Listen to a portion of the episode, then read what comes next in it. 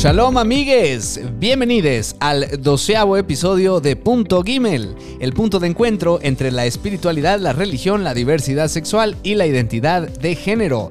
Yo soy su anfitrión Eli Nassau y en la producción y edición nos acompaña Jonathan Sadovich. Esta semana en Punto Gimel, nuestro invitado es cineasta, fotógrafo, documentalista y papá de dos adorables conejos. Él es Nehemie Tenenbaum. Y en las noticias, Suiza aprueba matrimonio LGBTQ. Septiembre, mes sangriento para la comunidad LGBTQ en México y Colima prohíbe terapias de conversión. Todo esto y más en Punto Gimel. Ahora sí, Inematov Humanaim, o sea, cuánta alegría nos da el estar aquí reunidos en Punto Gimel. Comenzamos con las noticias. Suiza aprueba por referéndum el matrimonio igualitario. Suiza ha aprobado este domingo pasado en un referéndum el matrimonio entre personas del mismo sexo, por fin. La medida, respaldada por un 64% de los votos, permitirá a estas parejas adoptar hijos y en el caso de las mujeres solas o parejas de lesbianas, tener acceso a técnicas de reproducción asistida. La iniciativa ha llegado a las urnas tras siete años de debates políticos y parlamentarios sobre la necesidad de reconocer a las parejas del mismo sexo derechos y deberes que ya ostentan las parejas heterosexuales. Un aplauso a Suiza, más vale tarde que nunca. Luego, septiembre LGBT fóbico. México registra 5 asesinatos LGBT más en un mes. Con cinco asesinatos y seis agresiones registradas, septiembre del 2021 ha sido uno de los meses más brutales contra la comunidad LGBTQ de México. De acuerdo con reportes del portal, del portal homosensual.com, los estados donde se han suscitado estas expresiones de violencia son la Ciudad de México, Guerrero, Guanajuato, Quintana Roo, Nayarit, Coahuila y Veracruz. Qué lástima, festejando el mes patrio, pero al mismo tiempo eh, conmemorando estas víctimas. Luego también aprueba Congreso de Colima prohibir terapias de conversión en la entidad, con reformas a diversas disposiciones del Código Penal, a la ley que previene, combate y elimina la discriminación y a la ley de salud, todas del Estado de Colima, a quien imparta, promueva, ofrezca, aplique, financie, someta u obligue con o sin fines de lucro a otro otra, otra, a recibir una terapia de conversión, se le impondrán de 2 a 5 años de prisión, recibirá de 50 a 100 horas de trabajo en favor de la comunidad. Este delito podrá ser perseguido de oficio, esto en Colima. Pues bien, estas terapias de conversión en Colima eh, ya van a estar prohibidas. Qué gusto nos da. Y por último, una breve pero bonita noticia. El vigésimo quinto Festival de Cine LGBTQ, el Festival Mix, comenzó la semana pasada y el país invitado de esta ocasión es Israel. Así que eh, no se pierdan toda la variedad y la oferta de películas, tanto largometrajes como eh, cortometrajes israelíes, pero también de México y de todo el mundo en este vigésimo quinto Festival de Cine, el Festival Mix. Y bueno, ya que hablamos de cine, qué apropiado para nuestro invitado de esta semana, vámonos con Nehemie Tenenbaum. Pues amigues, ya estamos aquí con nuestro invitado de hoy, Nehemie Tenenbaum. Nehemie es un director y guionista graduado de la Tisch School of the Arts de la Universidad de Nueva York. Trabajó como director de fotografía para la televisión israelí y fotógrafo. Fotografió más de 30 testimonios para la Survivors of the Shoah Foundation creada por Steven Spielberg. A principio del tercer milenio fundó Documentalia Films y junto con su compañía y como cineasta independiente ha dirigido, escrito y fotografiado más de 100 documentales entre estos, la exhibición permanente de la Segunda Guerra Mundial del Museo Memoria y Tolerancia, En los Pasos de Abraham, Infected Mushroom Comes to Mexico, Rabin, Un Canto por la Paz y Misterios de la Virgen para Discovery Channel. En la categoría de ficción, Nehemie escribió y dirigió el cortometraje Encuentro Ausente y la película experimental Vals de Tierra. En el 2017 dirigió El Tercer Espacio, en el 2019 One Word Occupation, fotografió El Diario de Luis y actualmente prepara dos largometrajes. Nehemie, también conocido como Geme, bienvenido a Punto Gimel. Muchas gracias, Eli. Gracias por la invitación. Un placer tenerte con, con nosotros. Eh, Geme, tú, tú y yo nos conocimos hace varios años. Eh, de hecho, estudiamos en la misma escuela, nomás unos años de, de diferencia. Muy poquitos. Un poquito. No tantos como crees, ¿eh? También Ah, ya, ¿en ya tengo mis añitos, sí, sí, sí. Ok, ok. Pero sí. eh, curiosamente nos conocimos eh, cuando tú grabaste un cortometraje, no sé si este mismo que mencioné, Encuentro ausente. Encuentro ausente, que grabaste parte de él en la Tarbut Exactamente, sí. En el 2006, más o menos. en el 2006. Filmamos este cortometraje con un buen pool de producción. Y sí, estábamos haciendo unas tomas en el Colegio Bro Tarbut, que se supone que era una universidad, con Francesca Guillén, la, la actriz principal, que es una gran actriz, que está separada de ustedes. Ustedes están en el fondo, están platicando, están besándose. etcétera, Exacto, ¿no? Sí, hay exacto. una- Hay una pareja ahí besándose. Sí, ¿no? Yo, yo creo que fui extra. Entonces, pues ahí nos conocimos y hemos coincidido en varias ocasiones. Siempre es un placer verte. Y además, eh, bueno, yo, yo también estudié cine en la universidad. Entonces, este, pues ahí te Ah, voy no a. sabía. Sí, te voy a, te voy a indagar y te voy a preguntar algunas cosillas eh, de cine. Pero antes que nada, no podemos, eh, digamos, com- comenzar bien sin eh, aclarar tu, tu nombre, que es un nombre particular, eh, diferente. Entonces, ¿qué significa Nehemie? Eh, ¿por, qué, ¿Por qué crees que te nombraron así? Ah, me nombraron así porque mi abuelo así se llamaba, así de sencillo. Ok. Mi abuelo era Nehemie, eh, en hebreo sería Nehemia. Ok. Es un profeta, un profeta bíblico que estuvo en la época de Esdra, o sea, Esdra y Nehemia, Esdra y Nehemia, en la época de Babilonia. Ok. Es un profeta chiquito, pero importante en su medida porque estaba pidiendo que los, los israelíes o los, o los judíos regresaran a, a Israel en esa época. ¿no? Pero entonces, en realidad yo me llamo así por mi abuelo Ok. y los tres primogénitos se llaman Nehemia. Yo soy el geme chiquito, el Nehemia más El, chiquito. el gem- el gemito. El gemito. Por eso me decían gemele. Gemele. El L de Nidish, que es hito, ¿no? Y- ajá, Y exacto. aparte soy chiquito físicamente, entonces también estoy chiquito en todos los sentidos. ¿Te gusta, ¿Te gusta tu nombre? Me gusta, ya no me gusta que me digan gemele, porque ya tengo 53 años, aunque esté chiquito, ya no soy chiquito. Claro. Entonces ya mucha gente me dice geme, Ok. geme. Geme. Eh, Entonces eso significa que eh, un nombre bíblico y además inusual para México no está adaptado como a veces pasa. ¿Tu familia es religiosa o, o para, Para, nada. Bueno, en español sería Nehemías. Nehemías. Nehemías, no Jeremías, mucha gente se confunde. Nehemías.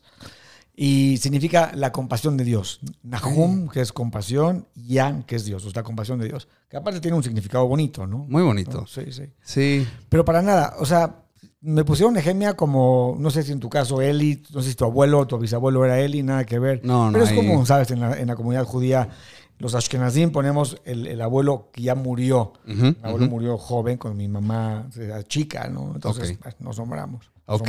Sí, justo leía un artículo que dice que a veces los nombres pueden impactar o influenciar a la persona, ¿no? Este, Totalmente, Y, claro. y estando en un lugar como México, quizá en la comunidad judía no tanto, pero en México eh, resalta ese nombre. No sé si tienes que deletrearlo todo, eh, todo el No, tiempo. es un desastre, no tienes idea. En México la gente sí es como, ¿qué? Eh, en, la, en, la, en la escuela, y otra, no, no la gente tal vez no lo puede porque estamos hablando sin video, hay un video tal vez para YouTube, pero cuando estaba en, la- en el Deportivo Israelita y estaban nombrando la lista, y decían José Achar, Alberto Anquie, y cuando llegaban y hacían así con la cara de ¿qué es esto? Yo levantaba la mano yo, por Soy eso yo. sabía que era mi nombre, era. Nehemie Tenenbaum Molchatsky. Ah, no, bueno. Entonces, bueno, no, El o sea, es un trabalenguas. trabalenguas total, exacto. Ok. Entonces, el deletreo es N de no, E de Ernesto, J de Javier, E de No, es un desastre. Pero bueno, mira, así me llamo y... Así te llamas. Y luego, eh, o sea, no sé si hay una conexión ahí de tener como el, eh, un nombre que no es el común y luego, eh, luego te dedicaste al cine o al, al documental, que es un poco ver al mundo de una perspectiva de- Diferente de- o diferente o, o no, no la común, digamos, ¿no? Claro, totalmente. Ahorita vamos a hablar, ahorita vamos a hablar de eso. Pero eh, una de tus películas, o más bien, Ray Oldenburg fue quien definió los lugares de encuentros sociales y de convivencia como el tercer espacio. Sí. Y que ese, ese nombre eh, o esa, esa definición la tomaste como inspiración para eh, uno de tus documentales mm, pues, más, espacio, más importantes, el tercer espacio. Pues cuéntanos, Geme, además de Crack y incluyendo Crack, ¿cuáles fueron tus terceros espacios, terceros espacios al crecer? Yo soy un híbrido raro, ¿eh? Ok. O sea, yo soy un judío mexicano del Colegio Hebreo Tarbut, que es una comunidad bastante hermética, como tú sabes, bastante hermética, en esa época mucho más hermética, pero desde joven me, me encantó el cine, sabía que quería ser cineasta, y mi padre, eh, que es cinéfilo, ha sido cinéfilo toda la vida, ya desde joven me enseñó la música clásica, no tanto, o sea, yo escuchaba rock, y me encanta el rock clásico, pero escucha, escuchaba yo en la casa Bach, Schubert, Beethoven, todos los barrocos, más que nada los barrocos, Vivaldi, Händel, etcétera, y me llevaba al cine Electra, que no sé si tú lo, lo llegaste a conocer, que estaba aquí en la Roma. No, ese Un no cine de retrospectiva, que cada dos días cambiaban las películas, y ahí veíamos Bergman, Fellini, Taviani, los Mostaviani.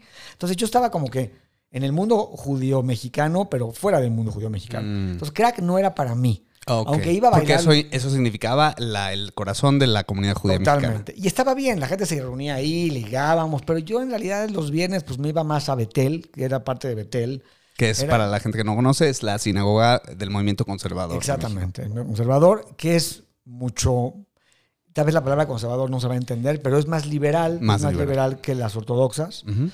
Entonces, bueno, yo iba a Betel, era Madrid, era counselor, no sé cómo se diga, un líder, líder de la juventud. Ujú. ¿Cuáles eran mis terceros espacios? El Deportivo Israelita, totalmente. El, Deportivo Israelita, el Colegio Brotarbut. El tercer espacio realmente es un espacio, mm, eh, o sea, el primer espacio es la casa, el segundo el trabajo y el tercero es este espacio de convivencia de la comunidad, cualquier comunidad. Ujú. La cancha de básquetbol, que en México no es real, pero en Estados Unidos Pero la sí. cancha de fútbol, quizá La aquí en cancha de fútbol, exactamente, el café, Ok. el centro comercial. ¿Ibas al, al Deportivo Israelita a hacer deporte o, o Sí, no? jugaba A, ligar o así, al muro no, curvo. jugaba fútbol. Ah, jugaba fútbol. Ok.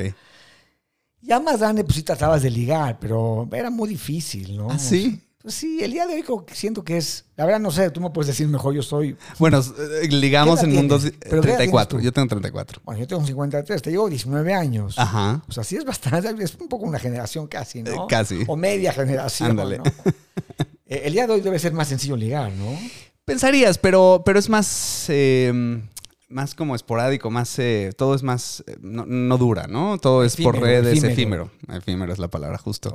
Eh, sí, están todas las herramientas de las redes sociales y las redes de ligue. A veces funcionan. Entonces, mencionabas que tu papá te llevaba a ver estas películas en el cine Electra. Eh, ¿En qué momento decides tú estudiar cine? Porque tú estudiaste cine en Nueva York, como, como mencionamos hace rato. Entonces, ¿qué te llevó a estudiar no solo cine, sino cine en Nueva York? Ok. Desde, como te comentaba, desde chico, desde niño, el cine me, cautivó. Me cautivó. Cuando me di cuenta, aunque tal vez el público no, no me lo crea, pero era cuando tenía 8 años, en el 75, que Tiburón, Jaws, de Spielberg, salió en los cines. Yo estaba en Acapulco. En Acapulco, en la, en la playa. ¿Quién? Ah, sí, la mejor ¿Qué? película para ver ahí. No, bueno, pero ¿qué papá lleva a su hijo de siete años en Acapulco a ver tiburón? No, mi papá es un caso, es un personajazo, eh, para bien y para mal. Para bien porque me abrió al mundo muy joven y era el- en la época que el cine no es como hoy, ¿no? Que hay pues, cines chiquitos, eran cines gigantes, entraban, no sé, 500 personas. Ujú. Había, yo recuerdo, Eli, había una, una cola de la, toda la manzana en Acapulco. Claro, como dicen en inglés, el blockbuster El original, ¿no? blockbuster, totalmente, Sí, claro. sí, sí. Y, y bueno, pantallas gigantes. Y yo ahí dije, es que este, este medio es, tiene una fuerza. Ujú. Aparte es ecléctico, o sea, combina todas las artes. Bueno, la fotografía, no pensé eso a los siete años, ¿no? Pero sí, era, sí fue muy impactante. Y dije, yo quiero hacer esto. Y bueno, poco a poco fui creciendo. Luego mi papá me llevaba a la Electra, empecé a ver películas. Vi Las Noches de Caviria, Las Noches de Caviria, que se la recomiendo al público ampliamente. Es una gran película, la mejor de Fellini, para mi punto de vista. Ujú. Y, las, y Chris, eh, Cries and Whispers, Gritos y Susurros de Bergman. Y de esas tres dije... Eso ya un poquito más, quizá no a los 8 años, quizá a los 10 o 15. Ah, no, a los, a, los, a los 17. A los 17. Estaba en la prepa. Ya más- sí, ya más crecí. Totalmente, Ajá. totalmente. ¿no? Entonces, bueno, desde esas películas me influenciaron mucho y bueno, me quería ir de México a estudiar. Me quería ir de México, apliqué a 20, 30 universidades, me aceptó Nueva York, unas en California y sabía que NYU era muy buena y me fui a NYU. ¿Tu papá hace cine? No, para nada. Para no, nada. es ingeniero civil. Ok, Nada que ver. ok.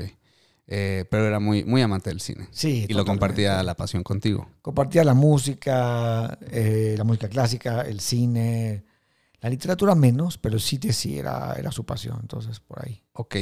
Entonces, teniendo esta perspectiva del cine de Estados Unidos y eh, habiendo trabajado en México también, eh, ¿cuál, ¿cuál podrías decir que es la diferencia entre el cine que se hace allá o el que aprendiste y luego el que pudiste hacer eh, aquí en México? ¿Y qué, qué podría enseñarle México a Estados Unidos de cómo hacer cine? Bueno, yo, tú me estás haciendo una pregunta como compleja, porque yo acabé la, la carrera en el 94, hace muchos, bast- bastantes años, y fue muy bueno estudiar allá, porque estudié con grandes maestros, y bueno, tenía, nos daban clases, masterclasses. Ujú. Scorsese nos dio Ujú. una masterclass, Spike Lee, vino Michael Douglas, vino Gary Marshall, ¿quién más vino? Hijo, vino el, el escritor Patrick Shanley, el escritor de Moonstruck, Norman Jewison, el director de Moonstruck, que hizo su- super, este, Jesucristo Superestrella, Justice for All, muchas películas muy buenas, ¿no? Creo que Justice for All, no sé si, si estoy bien o correcto, pero cuando yo llegué a México, en esa época estaba Daniel Grenner, que es un muy buen director de cine, no sé si lo conoces, Daniel Grenner, también judío. Él es un año mayor que yo, pero él se quedó en México y estudió en el CCC. Yo me acuerdo Mm. que platicábamos, nos encontrábamos en el Electra, él con su papá, yo con mi papá, y él me decía, ¿para qué te vas allá? Aquí hay muy buena escuela que es el CCC. Cuando yo llegué de Nueva York a México, él había terminado el CCC y ya tenía un, como una, una sociedad, un grupo de cineastas que se graduaron del CCC con él, como Rodrigo Prieto, el fotógrafo que le fotografió a Scorsese. Ujú. Este, él se graduó con, con Daniel, por ejemplo, en el CCC. Y yo llegué sin nada. Y llegué también con ojos de este cuate se fue a Nueva York. No crees que, no crees que me decían qué buena onda, qué aprendiste tú, enséñanos o platícanos. Era como el outcast, Ah, Ok, el que se fue con los gringos, ¿no? claro. No me fue muy bien llegando a México. ¿Qué le puede decir a México, a Nueva York, a Estados Unidos? Muchas cosas. O sea, el, el cine mexicano es un cine eh, ocurrente, ocurrente. eh, em, trabajamos con menos, menos herramientas, con menos presupuestos. Entonces, por ahí, pues hacemos cosas muy diferentes. ¿no? Los gringos tal vez sí, they think inside the box, nosotros outside the box, por muchas razones, por carencias también. Ujú. Pero sí te voy a decir una cosa, eh, en México no hay mucho respeto por los trabajadores del medio, en el sentido, y te lo va a decir cualquier persona, aquí es como, ¿cómo podemos meter dos días de filmación en uno? Ujú. Y vamos a trabajar 18 horas, Claro. y no hay horas extras. Sí, ¿Cuál sindicato? ¿Cuál...?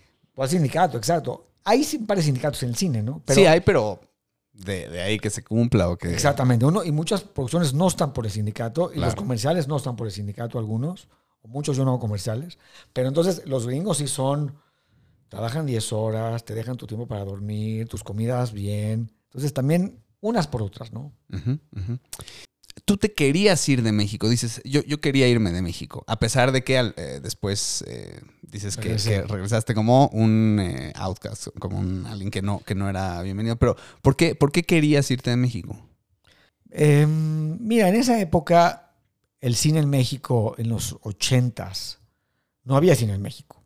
O sea, no, no era un cine como en los 50s o 60s, que el cine de oro mexicano, la época del oro mexicano, pero la época, la época del cine de oro de México, que era extraordinario. Después se fueron a las ficheras y luego cayó. En los 80s no había en reali- en realidad nada, no había Excepto nada que me atrayera. Risa en vacaciones 1, 2, 3 a Exactamente, 24. totalmente, ¿no? Sí. 7, 8, 9, ¿no? O sea, hicieron Entonces, un chorro. claro. Entonces No, dijiste, aquí no hay nada que hacer, me voy no a tengo nada que hacer y el cine americano me, se me parecía mucho más, bueno, no, no es que me parecía, era mucho más grande, había mucho más industria. pues, y aparte vivía en Nueva York, bueno, ¿quién le diría que no vivía en Nueva York? Claro. Entonces por eso es que me fui. Bueno, además que dices que la primera película que te marcó fue esta eh, Jaws, eh, Tiburón, Exactamente. que es una producción totalmente gringa. ¿no? Aunque del West Coast. Del de- West Coast. Del West Coast, o sea, Sí. es California, pero si pones a pensar de que después, bueno, estuvo Knights of Cabiria y Gritos y Susurros, que es europeo, pero fíjate que Nueva York es como en medio. O sea, Ujú. Nueva York está como el cine independiente. No es West Coast, tampoco es Europa, pero está como en medio. Scorsese, Jarmusch, Spike Lee, etcétera, ¿no? Sí. Hablando de Spielberg, eh, tú capturaste una serie de testimonios tanto para la Fundación Shoah de, de Steven Spielberg como para el Museo de Memoria y Tolerancia aquí en la Ciudad de México. Entonces, no- ¿nos podrías platicar cómo es que te preparas para entrevistar eh, a personas que van a dar un testimonio tan sensible como, como sobrevivientes del holocausto? ¿Qué preguntas debes y no debes hacerles eh, para, para el testimonio? Bueno, y quiero aclararte y al a tu público que yo fotografié estos testimonios, no, no hice las entrevistas. Cuando yo salí de NYU, yo fui a NYU con la idea de ser director. Yo quise ser, siempre ser director. En NYU, por, por aras del destino, me empezó a jalar la foto, la foto de cine. Y empecé a fotografiar cortos y tesis en NYU. Y me gustó mucho la fotografía. Y después de NYU me fui por, por la beta de la foto. Eventualmente la dejé, o sea, sí fotografié dos películas en México, eh, fotografié todos sus testimonios y muchos cortos, em, pero finalmente ahora me estoy yendo por la dirección de nuevo. Entonces en esa época yo tenía mi equipo Betacam en los 90, que el día de hoy ya es completamente anacrónico, y estaban buscando fotógrafos en México para hacer las entrevistas. Yo me puse en contacto con ellos, les mandé mi demo, les gustó mucho, me dijeron, bueno, es más de lo que queremos, y yo entré a fotografiar los testimonios. De todas maneras, eran, sí te puedo decir que eran testimonios muy largos, duraban seis horas. De entre tres y cinco horas, a veces seis horas. Porque se Por hablaba- persona. Por personaje, sí. Porque se, agarra, se hablaba de la... Era, más que nada, no era, no era tanto un testimonio cinematográfico, sino historia oral. Entonces hablábamos de la preguerra, la guerra y la posguerra. Ok. La preguerra era dónde había nacido, de dónde venía la familia, cuántos eran la, quién, quién conformaba la familia. Vienen los nazis, suben al poder en el 33, luego viene la guerra, los campos de concentración, los guetos, bueno, guetos, campos de concentración, liberación. Entonces eran muy largos. Era muy complejo, incluso como fotógrafo. o sea, las historias que escuchabas, imagínate, o sea, eran desgarradoras. Yo trataba como de, pues estar pensando, o que no se está moviendo mucho el fotógrafo, el, el personaje, tenía que ajustar la cámara. Entonces yo no entrevisté, pero básicamente te puedo decir que las preguntas eran esas. Ya. Preguerra, guerra y posguerra. Ok. Pero luego dices que te afectaba y además es un tema muy cercano a nosotros, más como judíos ashkenazim, ¿no? Totalmente. Bueno, mi abuelo, yo te platico, mi abuelo llegó a México en los 20, pero se quedaron ocho hermanos de él en Europa y los mataron. No directamente a mi familia. El abuelo del que te nombraron, por el sí, que te no, nombraron. no, otro del abuelo. otro lado. Exactamente. Meyer Tenenbaum, el de parte de mi papá. Entonces, directamente tengo familia que, se, que mataron en, en la guerra. Todos los hermanos de tu abuelo. Bueno, eran excepto- 10, eran, creo que eran 10, 13 fueron, dos a México y uno a Estados Unidos, y a siete los mataron, más o menos. Ok. Y entonces esto, exponerte a estos testimonios, ¿fue de alguna manera revivir esta historia o fue como reconciliarte o, o cómo lo vivías tú? Mira, era, era desgarrador en todos los sentidos. Al grado que después de filmar, no sé, 30, no sé cuántos filmes, filmé muchos, tuve que renunciar. Les hablé a Los Ángeles, a los gringos, que es otra cosa porque los gringos me parecen maravillosos. Les dije, ya no puedo filmar más. Me dijeron, ¿pero por qué? Porque me está afectando. Y me dijeron, no, te vamos a mandar dinero para un psicólogo, counseling, ¿qué necesitas? En México es como, bueno, next, ¿no? Sí, sí, sí. esta, esta cultura como de, del, como de, la, de arropar al, al- al trabajador. Les dije, es que no, aunque me des counseling, ya no quiero filmar, ya no quiero escuchar esas, esas historias. Entonces, por eso es que renuncié. Ok, ok. Además de grabar eh, o trabajar en proyectos que son cercanos a ti, también has tenido la, oportunidad de trabajar en proyectos donde estás documentando una realidad o visión que no necesariamente es la tuya. Por ejemplo, eh, como el, esto del manto de la Virgen para Discovery Channel o como el tercer espacio que ya mencionamos para la comunidad Montesinay. Si un mexicano no judío fuera a hacer un documental acerca de la comunidad judía de México, ¿cuáles serían tus recomendaciones? Bueno, les recomendaría lo más importante, que no lo digo yo, lo dijo Spielberg, hablando de Spielberg, que es que todos los proyectos que te den, ya sean por encargo, bueno, obviamente por encargo, los tuyos los haces tuyos, los tienes que ser propios. Los tienes que ser propios. Si no, no los tomes. Entonces, la recomendación es que si te ofrecen un proyecto, lo hagas tuyo, lo hagas propio. Como viendo alguna arista, algún ángulo que digas, esto me toca personalmente, yo puedo contar esta historia. Si no la puedes hacer propia, no la hagas. Porque va a ser fría, va a ser distante, ¿no? Entonces, bueno, en el, marco, en el manto de la Virgen, me pareció interesante como judío ver este, este tema, este tema. Aparte, era, era, un, era un documental sobre el manto, si era o no real. No era un, no era un trabajo etnográfico, religioso, sociológico, sino era científico. ¿Es verdad que el manto, es verdad que la Virgen se le apareció a Juan Diego o no se le apareció a Juan Diego? Tema muy delicado porque Muy en- delicado. vivimos en un país muy creyente. Exactamente. Ok. Pero bueno. eh, bueno, ¿Cómo lo abordaste tú? No fui yo, fue Discovery Channel. A mí me decían el judío guadalupano en, la, en la filmación. Y, y interesantemente yo contraté a Diego Sheinbaum, que es un amigo mío director, eh, guionista. ¿Algo que ver con nuestra jefa de Sí, gobierno? es la- el primo hermano. Ok. Diego, que es muy buen amigo mío, él es muy buen guionista. Ahorita da clases en la UNAM. Y él hizo el guion. Entonces éramos Diego Sheinbaum y Nehemia Tenenbaum dirigiendo y haciendo el guion de la Virgen de, de Guadalupe, ¿no? Eh, lo abordé, bueno, lo abordé como un director objetivo y hacía yo las entrevistas a los, a, sí, a los personajes, ¿no? Entonces había los aparicionistas y los antiaparicionistas. O sea, los que creen que sí, los que creen que no. Entonces yo llegaba con mis técnicas de documental, documentalista, a hacer las entrevistas, ¿no? Entonces, básicamente les, les preguntaba, ¿por qué crees que.? Digo, tenía todo un cuestionario y lo hice como cualquier otro proyecto, ¿no? Ok, ok, Sí. Ok. Eh, pero dices, ¿cuál fue el ángulo que tú abordaste? o ¿Cómo, cómo lo Mira, yo, volviste yo fui propio? contratado como, como director de Discovery Channel. Discovery Channel me dio los lineamientos. Así funciona Discovery, que está bien. Y bueno, la idea era, pues, contrarrestar, aquilatar, poner en choque a los aparicionistas con los antiparicionistas. Ya. Y lo que yo les comentaba a ellos, y yo, yo a la mitad del proyecto me tuve que ir, ¿eh? porque teníamos una productora complicada. Luego tra- contrataron a otro director que también se fue, luego a otro que ya lo terminó. Entonces, entre los tres, como que terminamos el proyecto. Este, la idea era, desde mi punto de vista, que no importa realmente si se apareció o no se apareció la, la- la Virgen a Juan Diego. No se puede saber. Ujú. La, la realidad es que no importa si se apareció o no, lo que importa es lo que, lo que fundó la Virgen de Guadalupe. Es Claro. esta- este sincretismo entre María y la Tonanzi, ¿no? Entre la, sí, el- el- la imagen de los pueblos prehispánicos, ¿no? Y eso es el, el México de hoy. El Sí, mito detrás de, de la historia, ya sea verdad o no. pero- Exactamente. No, es irrelevante si es Claro. o no real, ¿no? Y entonces, pero entonces luego en, eh, con el tercer espacio, por ejemplo, sí, sí lo tuviste que, que hacer propio. ¿Cómo, ¿Cómo lo abordaste ahí? Muy buena tu pregunta. Fue un, fue un encargo. La película fue un encargo. eh, se llama Marcos Meta, que es, en ese momento era el vicepresidente de la comunidad de Mont Sinai, que es un tipazo. No sé si conoces a Marcos. Marcos es una sí, persona. cómo no, claro, cómo no, muy querido amigo.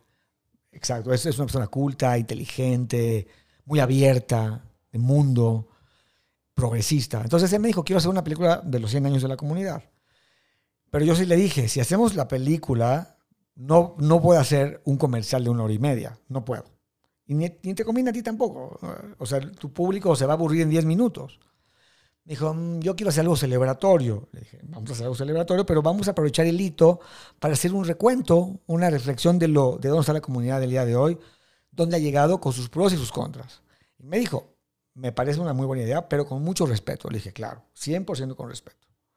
Entonces, bueno, este, empecé a buscar los personajes y bueno, decidí retratar la historia de la comunidad en 100 años con sus pros y sus contras. Eso al final, mira, cuando te dicen, quiero que me hagas una, una película de 100 años de comunidad, ya ahí ya empiezas con un problema, porque la idea de hacer cine, tú que estudiaste en un USC, no sé si estás de acuerdo conmigo, es, es tratar de definir tu película en una frase, ¿no?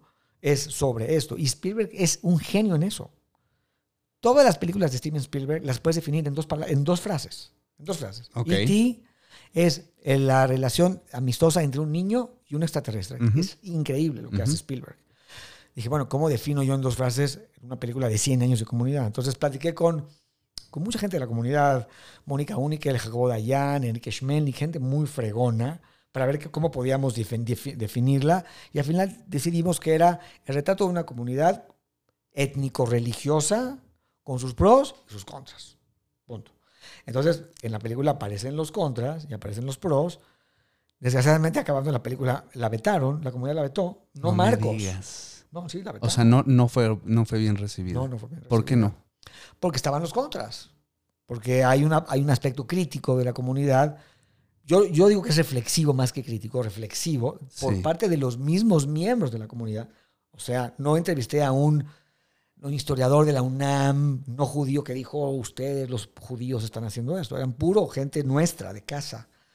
Pero había gente abierta, como Liz Hamuy, que era catedrática, es catedrática de la UNAM. Pepe Sefami, el actor, que se salió y dijo, yo me salí por esto y esto. No le gustó a la comunidad, no a Marcos, al presidente de ese entonces. Se vetó. La comunidad nunca la vio. ¿Qué, qué, qué quiere decir eso de la, de la comunidad? ¿No, ¿No aceptamos la crítica? ¿No queremos ver las partes equivocadas? Pues sí, o sea, no. Mira, Marcos me dijo algo padrísimo. Cuando se vetó, él me dijo, mira, yo no puedo hacer nada. Él me dijo, lo único que nosotros hicimos es levantar un espejo. Que me encanta su analogía, porque es lo que dijo André Bazán, el crítico teórico de cine, que dijo que la pantalla debe fungir como un espejo. Claro. Les pusimos un espejo y ellos se vieron en todo lo bueno y en lo que no funciona y no quisieron ver lo que no funciona y la vetaron. Te veo como ve- pensativo. La- es que tengo muchas preguntas, pero la vetaron a la película, pero no a ti, o oye, junto Bueno, con yo, pegado. yo soy Ashkenazi, no soy parte de Mont Sinai. O sea, yo no estoy vetado por Mont Sinai ni por nadie. Entonces, ¿tú te, tú, tú te consideras religioso? ¿Tú, tú- No, para Eres- nada. Religioso. religioso no, pero es parte de la comunidad? Sí, totalmente. Ashkenazi. Y de la comunidad en general. Fui al deportivo toda mi vida. Creo que es una comunidad con muchos aciertos. Sí, Es la comunidad más institucionalizada del mundo. sí, O sea, levantas una piedra y hay una institución. sí. Bueno, por eso está Gimel también, ¿no? Este, Exactamente. Para darle apoyo a... eh, la- la- ¿Al bueno, sí, y hay, y hay, hay la, la institución para darle apoyo a la novia y apoyo al viejito y apoyo a todos. Es increíble. Es muy loable eso, ¿no? Entonces eso es admirable, Claro, 100%. ¿ok? Que no es tan admirable. Pues el, etnocentrismo, el- la- esta idea de, de permanecer herméticos, de no abrirse mucho a la vida nacional, que no haya inserción, no haya una inserción profunda a la vida nacional, tienen, la- tienen sus razones, como la asimilación. Mira, la comunidad judía en México es la comunidad, según lo que sé, yo no soy ni sociólogo ni historiador, pero es la comunidad menos asimilada del mundo con la sudafricana, según lo que yo sé. Ok. ¿Por qué? Por algo, pues porque no se inserta en la, en la, en la comunidad mexicana general. Ah, ¿En qué se parecen Sudáfrica y México? Hay, ah, tenemos temas de racismo importantes, ¿no? El, el país en general, tenemos tema de, de- de como bloques o burbujas comunitarias dentro de un, no sé, no sé qué, una- qué- cómo informa el país a la comunidad y viceversa.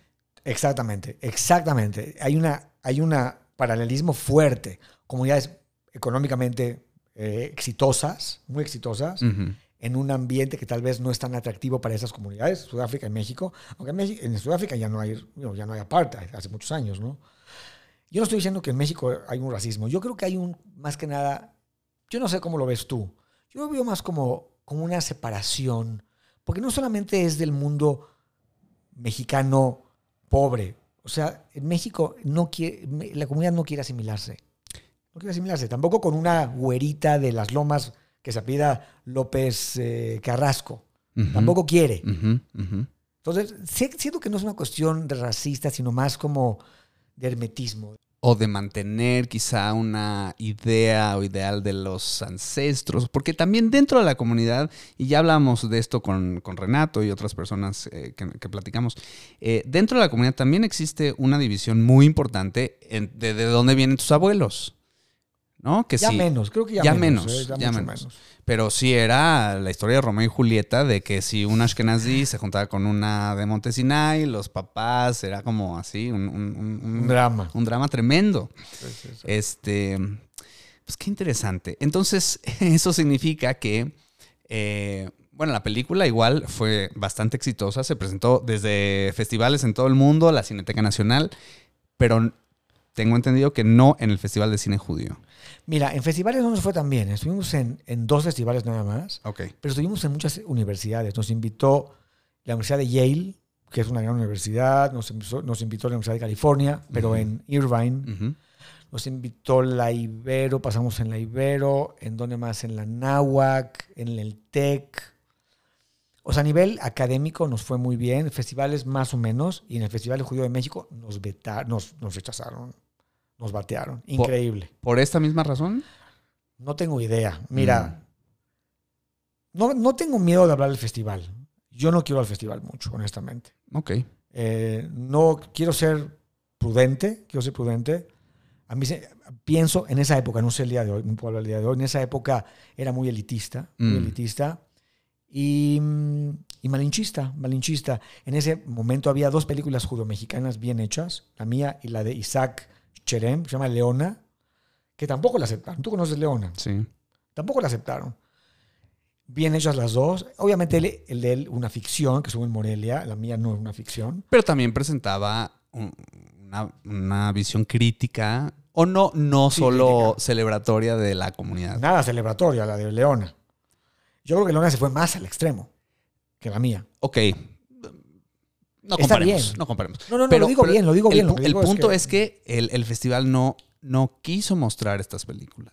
Exactamente. No estoy hablando mal de Leona. Leona es una gran película. Sí, es una sí. gran película. ¿sí? Pero se fue, o sea, sí fue dura. Qué bueno. Isaac es así. Isaac es crítico. Bueno, A mí me encanta que sea crítico. o sea, si no vas a hacer cine para mover y para reflexionar, Totalmente, o arte en es. general, pues digo, también se puede entretener y está muy bonito, pero, Pero no es arte. no es arte. Entretenimiento. Ah, ok. Hay una diferencia. Yo pienso que sí. Ok. Mi hermana me dice, el arte no es para que le guste a la gente, es para mover. Porque yo le pregunto, ¿te, gustó, ¿te gusta mi película? Y me dice ella, no, ya no preguntes si, te gusta la si a alguien te gusta, le gusta tu película. No te tiene que gustar la película, lo tiene que hacer pensar, reflexionar. O sea, Tiburón, por ejemplo, es una película muy entretenida. Igual, igual te mueve, te, te da miedo. No sé si la definirías como arte o no. Es que Tiburón es, hijo, qué buena pregunta. Tiburón no es, no me parece que es una película artística, pero Tiburón revolucionó el, el lenguaje cinematográfico totalmente. Revolu- bueno, Spielberg que es una persona muy visual. Por ejemplo, en E.T., él dice que quiere tener la, la cámara abajo sin ver las caras de los adultos mucho, ¿no? Como la visión de un niño. Ujú. Tú sabes que en Tiburón tuvieron muchos problemas con el, meca- con el tiburón, El tiburón mecánico. mecánico que al final resultó mejor, ¿no? Sí, exacto. Que daba más, más miedo no ver al monstruo. Por eso revoluciona el, ci- el- el lenguaje. Bueno, Con- deja tú eso, luego la distribución también, ¿no? El, eh, el tema de estrenar una película el mismo día, eso, eso lo inventó Spielberg con, con Tiburón. ¿Cómo que el mismo día? Eso no sé, platícame. O sea, se, se está, antes quizá eh, una película se estrenaba eh, en esta fecha en Los Ángeles y Ah, luego en Nueva York. o sea, pero el blockbuster como blockbuster Sí, de verano, Empieza con Tiburón. de que, ajá, de, de que todo el mundo sabe que va a estrenar tal fin de semana en todo el país, en Estados Unidos, porque en el mundo no, pero en el país, pues eso, eso eh, empezó con, con Tiburón. Sí. Yo no sé si es una decisión de él o de los productores de Zanuck y Brown, pero totalmente revoluciona el lenguaje. No lo consideraría arte tiburón. Pero esta idea, lo que dices, ¿no? Que como no tienen el tiburón mecánico, tienen que jugar con la cámara subjetiva. Ahora, Tiburón sí tiene, este, no, no pensé que íbamos a hablar tanto de Spielberg, pero, pero también me encanta. Pero este, Tiburón sí tiene una, una quizá ligera, pero crítica al, al empuje Ah. por el eh, este Sí, como capitalismo o de que tenemos que abrir, tenemos que ganar dinero, tenemos que.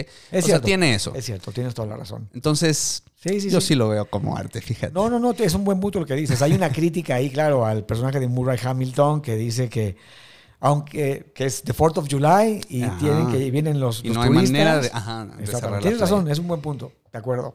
Pero entonces, bueno, volviendo a, volviendo a eh, el espejo de, eh, del arte a la, a la- a la gente, a la, a la comunidad, qué, qué, qué, qué- qué raro y qué, qué lástima que, que cierta gente no esté preparada o dispuesta a enfrentarse o confrontarse con sí misma.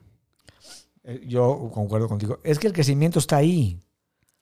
En la autorreflexión, en verte decir qué está bien y qué está mal, ¿no? Claro. Si no te quedas, pues, en un aspecto autocomplaciente todo el tiempo. Claro. Mira, puede ser que dentro, dentro de la comunidad sí hay, digo, hay organismos que sí platican sobre las adicciones, sobre la violencia intrafamiliar. Seguro que hay. Lo que tal vez les molestó, mira, hicimos una premier en Monte Sinai con las mesas la mesa directiva, todas las familias de la mesa directiva, todo el crew y los personajes y, los, y las familias de los personajes. Y no, te acuer- no sé si te acuerdas bien de la película, pero la primera parte es muy noble y habla de los orígenes y uy, la gente estaba muerta de la risa y aplaudía. Yo dije, no más que llegamos a la mitad, me van a linchar. O sea, al principio les diste lo que querían. Pero no era lo que querían, o sea, yo quería hacer un balance. Ok. O sea, sí lo quería hacer así. Yo creo que hay mucho que celebrar. Claro. Mucho que celebrar. O sea, Claro. no es que toma lo que quieres. Hay mucho que celebrar. Tiene su mérito una comunidad de 100 años plus. Claro. Y una, una comunidad muy exitosa. Sí. Sinai, y toda la comunidad judía de México. Sí. No es de que toma tu, tu dulce, no, no, no. Lo hice porque era correcto, era lo que yo también sentía. Pero venía luego la parte crítica, silencio en la sala, silencio. Y se me acerca el fotógrafo y me dice, te van a linchar, te van a linchar. Acabando la película, un aplauso por acá, otro por acá. Yo le dije a Marcos, ahí sí, me salió, mira, yo creo que mis ángeles me dijeron, no pares aquí, porque después había un- una recepción, un cóctel. agarré el micrófono y tomé el micrófono y les dije, vamos a aprovechar que estamos todos aquí para escuchar comentarios, porque no había esta idea de platicar con el público. Qué bueno que pasó esto, porque entonces como que se bajó un poquito la tensión y la gente empezó a Mm. platicar. Y una, una persona, se supone que bastante abierta dentro de la comunidad, yo no lo conocía, dijo, esta película está bien solamente para nosotros, no puede salir afuera, nadie más la puede ver porque los trapitos sucios se lavan en casa. Mm. Entonces pienso que había esta idea de que no queremos que nos vean afuera. Pero además déjame decirte esto porque es importante y después me callo, porque es muy importante. La película salió y estuvo en la cineteca seis semanas y yo quise ver si este cuate tenía razón. Yo me iba a la cineteca los fines de semana, de incógnito, a ver cómo salía el público. El público que me reconocía se me acercaba a platicar y yo les preguntaba al público no judío, dime una cosa, ¿qué sientes después de ver esta película? para ver si sienten aversión, dicen, hijo, esta comunidad, o sienten cercanía. Y el 95% me decía, muchas gracias por presentarnos una ventana, una vitrina, a una comunidad que no conocemos y que vemos que tiene los mismas, las mismas inquietudes que nosotros, los mismos problemas que nosotros. Muchas gracias. Mm. Te lo agradezco. Claro, porque hay, hay justo este hermetismo del que hablas. La gente está como, ¿qué pasa con estos judíos? Judíes. Pero claro, es, es, es una herramienta que, que funciona increíble para, para decir somos ni menos ni más, sino igual. Exactamente, y somos iguales que tú. Eso es lo que la película está tratando de decirle al público no judío. Chistoso porque no sé si tú sientes también que hay eh, como esta sensación a veces, o yo, yo, tengo esta percepción eh, y creciendo en la burbuja de la comunidad judía que no, nosotros somos poquito mejores, somos el pueblo elegido y, y una, una, creencia real de, de, esto, de no, aquí no hacemos drogas, aquí no mentimos, aquí no robamos y esta idea de, de pues sí, te la, te la, acabas como comprando un poco y luego sales y luego regresas, ¿no? Los que tuvimos la oportunidad de, ver el mundo de afuera y ver a la comunidad desde afuera y luego regresar y entender, no, mi ciela, no, aquí, aquí es lo mismo, no, no, nomás con la hipocresía de que pues, eh, algunos, algunos se la creen. Pues es que somos, somos seres humanos, somos seres humanos que tenemos pues los mismos bemoles que los demás, un poquito más aquí, un poquito menos acá, pero pues sí, hay pobreza que se ve en la película, se ve Sammy Panes, que es un chavo que no tiene trabajo. Uh -huh. Que justamente trabaja con panes, ¿no? Por eso pusieron Sammy Panes. No se pedía panes. Ah, okay. Decían Sammy Panes porque vendía panes. Vendía panes en la escuela hasta que lo corrieron cuatro veces. Está buenísimo eso para el público. Vende panes y como no pueden vender porque hay una cafetería, lo expulsan cuatro veces y a la cuarta vez el director ya no sabe qué hacer, entonces le ofrece la cafetería a Sammy Panes. Porque sea, no puedes contra ellos, únete. Exactamente, exactamente. Entonces se ve la pobreza y mucha gente fuera de la comunidad cree que toda la comunidad judía es rica. Uh -huh. Y no es cierto. Hay uh -huh. mucha pobreza. Uh -huh. ¿no? Entonces también rompe estereotipos fuera de la comunidad. Muy bien. Tu última película, creo, eh, o la que salió, se llama eh, Una palabra, ocupación, que también es una visión crítica a este Estado de Israel. Tú y yo estudiamos en una escuela Sionista, la más sionista. La más sionista. Este, y donde Israel era maravilloso y entonces toda, toda la, la carrera de la escuela se construía para luego tener la, La experiencia Akshara. del Akshara, que es este año o seis meses en Israel, donde sí es una cosa increíble, ¿no? Que, que, que nos can- eh, encanta la vida. Pero cuéntanos un poco, tú, ¿cómo fue este viaje de, de vivir eh, a Israel o al sionismo eh, de una manera pues bonita o celebratoria y eh, quizá el viaje a llegar a este lugar de la película donde entonces tienes la oportunidad de cuestionar. Es una pregunta compleja, ¿eh? Como que abarca mucho. Ujú. Tratar de reducirlo lo más que puedo. Crecí como tú en una escuela sionista donde hablábamos hebreo desde niños y nos inculcaban al Israel, al, al David que luchaba contra el gigante Goliat, todos los árabes rodea, que nos rodeaban y nos querían matar, lo cual es cierto. En los 70s y en los 80s, Israel, incluso en los 90s, Israel luchaba contra 5, 7, 20 países que no lo reconocían. Entonces era correcto lo que nos, lo que nos enseñaron en esa época. Eh, no sé qué época estuviste tú, pero yo estuve en los 70s, donde era, fue la guerra de Yom Kippur, luego la guerra del Líbano. Arafat era un terrorista, Ujú. había otros terroristas, no aceptaba Israel. Ujú, Nosotros crecimos con esa visión de Israel que era, desde mi punto de vista, real. ujú. Em, pero ya que crecí, ¿no? empecé a ver que la historia no era tan one-sided, no tan de un lado, ¿no? Sino que Israel, o sea, los judíos nos han perseguido durante dos mil años. Decidimos regresar a la tierra prometida. No es un capricho. No es que, a ver, ¿dónde decidimos ir? Como decía Herzl, para ver si en Uganda, en Uganda puede ser. No, no, no, queremos regresar a donde llevemos diciendo Beshana Abba, el próximo año en Jerusalén, dos mil años. No es un capricho. Regresan, empieza a ver la Saliot a Israel en el siglo XIX y XX, pues en el 20, en el 20, perdón.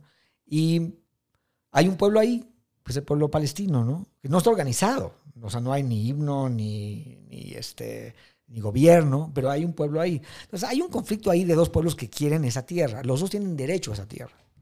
Pero cuando en el 67 Israel lanza esta guerra de defensa, de defensa, pero conquista los territorios que es Cisjordania, Gaza, el Golán y el Sinai, ahí ya cambian las cosas, porque entonces ya tiene un territorio enorme, que no es Israel, y medio que lo quiere regresar y no lo quiere regresar, porque de repente ve esta opción de tener un gran territorio, sí regresa el Sinai por paz con Egipto, que está muy bien, pero se queda con Gaza y Cisjordania y anexa el Golán. Entonces ya ahí se complican las cosas, porque ahí hay un, pueblo, hay cuatro millones de palestinos el día de hoy que no son parte de Israel. Y para Israel se volvió cómodo quedarse con ese territorio, que nunca anexa y, no, y ni regresa. Ese es el problema con la ocupación. Hay una ocupación militar y a mí que me digan misa los judíos que no lo creen, yo se los compruebo en 10 segundos. Así, el día que Israel anexe los territorios o los regrese, ya no es una ocupación militar como lo hizo con el Golán. En el Golán hay sirios, los drusos, que son ciudadanos israelíes el día de hoy. Y hay una ocupación. Está bien, está mal, tú lo decides. Siria lo quiere de regreso, pero Israel lo anexó, no es ocupado. Pero con esos territorios no, no los ha regresado y no los ha anexado. hay una ocupación y tienes un pueblo ahí ya desde el 67, ¿cuántos años son? 77, 87, 97, 2007, 2007. Es más de 40. 53, 55, 74 años. 54. O sea, tú eres del 68, tú naciste en el 67. Tú naciste en el 67. Ah, Entonces, pues los mismos que tú. Exactamente, 53. 53. Entonces, este... Pero mi pregunta es, ¿qué te llevó o por qué escogiste hacer este documental? Bueno, me considero un humanista antes que ser un judío, la verdad. O sea, soy orgullosamente judío, orgullosamente mexicano.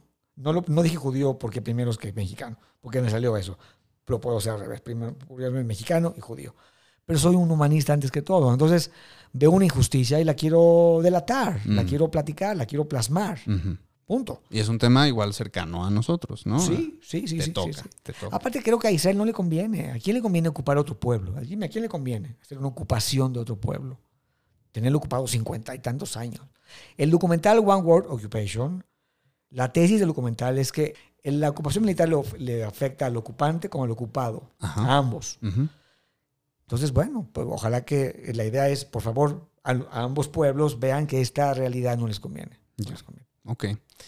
Muy bien. Perdón por eh, expandirme, perdón, me hiciste una pregunta. No, está, muy bien. Te, agradezco. Ya estamos por terminar.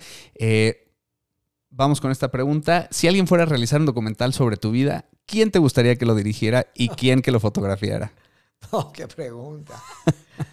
Yo no soy ninguna figura pública, ¿eh? No, importa, no importa. Hagamos esta, este imaginario. Me gustaría que lo dirigiera Daniel Goldberg.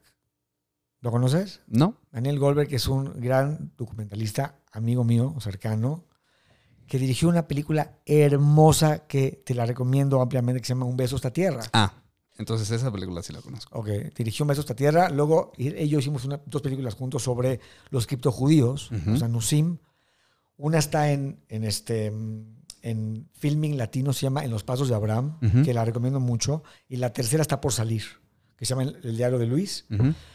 Perdón. Dani es, es una persona con una muy buena visión documentalista, es un humanista y es un judío muy orgulloso. Entonces sería él. Fotografiar cualquier fotógrafo este, que tenga una estética linda. Muy bien. Entonces, nada más para terminar, nos gusta terminar con tres preguntas ráfaga inspiradas en los elementos de Shabbat. Entonces, lo primero que te venga a la, cabeza. Esta es la pregunta de las velas sobre espiritualidad. ¿Qué ilumina tu vida? ¿Qué le da sentido a tu existencia? La inclusión. ¿La inclusión? Sí. Muy bien. La igualdad. la pregunta de la jalá sobre conexiones, como la trenza de la jalá. ¿Cómo estás conectado con el mundo? ¿Qué comunidades o grupos de personas son las que enriquecen tu vida? Todas. Por ejemplo. Eh, judaísmo, el, el- el pueblo judío, el pueblo mexicano, eh, la diversidad sexual, los afroamericanos, los palestinos, Mm, los árabes, los musulmanes. muy bien. Grupos vulnerables, se podría decir. Sí. Y por último, la pregunta del vino sobre fiestas, pasatiempos, ocio. ¿Qué haces para divertirte? ¿Qué te hace vibrar alto? Escuchar música. Escuchar música, ver buen cine, ver buenas series, platicar con gente querida, estar con mis conejos, Sí, que Geme tiene dos conejos, ¿no? dos conejos, Que se llaman Moti y Bunny, no Bunny, Bunny. Bunny. La versión mexicanizada, B-U-N-I, Ok. Bunny. Bunny. Muy importante que se le llame Bunny. Exactamente. Y Moti. Exactamente. Moti si es en hebreo. Moti es en hebreo, sí, es Sí. Mordejai. Es que a mi papá le decimos conejo, Ah. desde niño. Yo, yo a mi papá le digo conejo, conejo. Y él le encanta que le diga conejo. Ok. Mi papá se llama, se llama Mordejai en hebreo. Entonces. Moti es como el diminutivo. Bueno, se ve que tu papá tiene una influencia importante en tu vida. Hay una conexión ahí importante. De los dos. Mi mamá es también una, una linda. Los Ok. dos. Ok. Bueno, Geme, pues hemos terminado con la entrevista. Eh, regálanos tus redes o dónde te podemos contactar por si nos quedamos con alguna duda o cualquier cosa, ver tus películas. Este, me pueden contactar eh, a través de Facebook. Estoy como Nehemie Tenenbaum. Instagram Nehemie. eh, y tengo una página web personal que es www.nehemietenenbaum.com. Ahí me pueden contactar. Ahí está también eh, los links de mis películas. Buenísimo. Pues Nehemie, Geme Tenenbaum, mu- muchísimas gracias por acompañarnos en Punto Gimel. Pues muy bien, amigues, este fue el podcast de esta semana. Habrán notado que esta semana no discutimos la parasha porque se está festejando Sukkot y Simchat Torah, la fiesta de la Torah, en donde se reinicia, por lo que eh, haremos unos breves y eh, interesantes cambios a cómo hemos estado presentando la parasha. Les agradecemos por acompañarnos. Nos pueden contactar en nuestro correo electrónico contacto arroba gmail.mx, así como en nuestras redes sociales gmail MX. Les agradecemos por estar con nosotros y los invitamos a compartir nuestro podcast con toda su gente querida. Yo soy su anfitrión Eli Nassau y saludamos y le mandamos un abrazo a Jonathan Sadovich en la edición y en la producción. Que tengan una bonita semana, una semana de paz. Shalom amigues. Las opiniones expresadas en este podcast son exclusivamente de quien las emite y no necesariamente representan la opinión de Fundación Gimel AC y sus afiliados, por lo que nos deslindamos de cualquier responsabilidad de las opiniones de les invitades.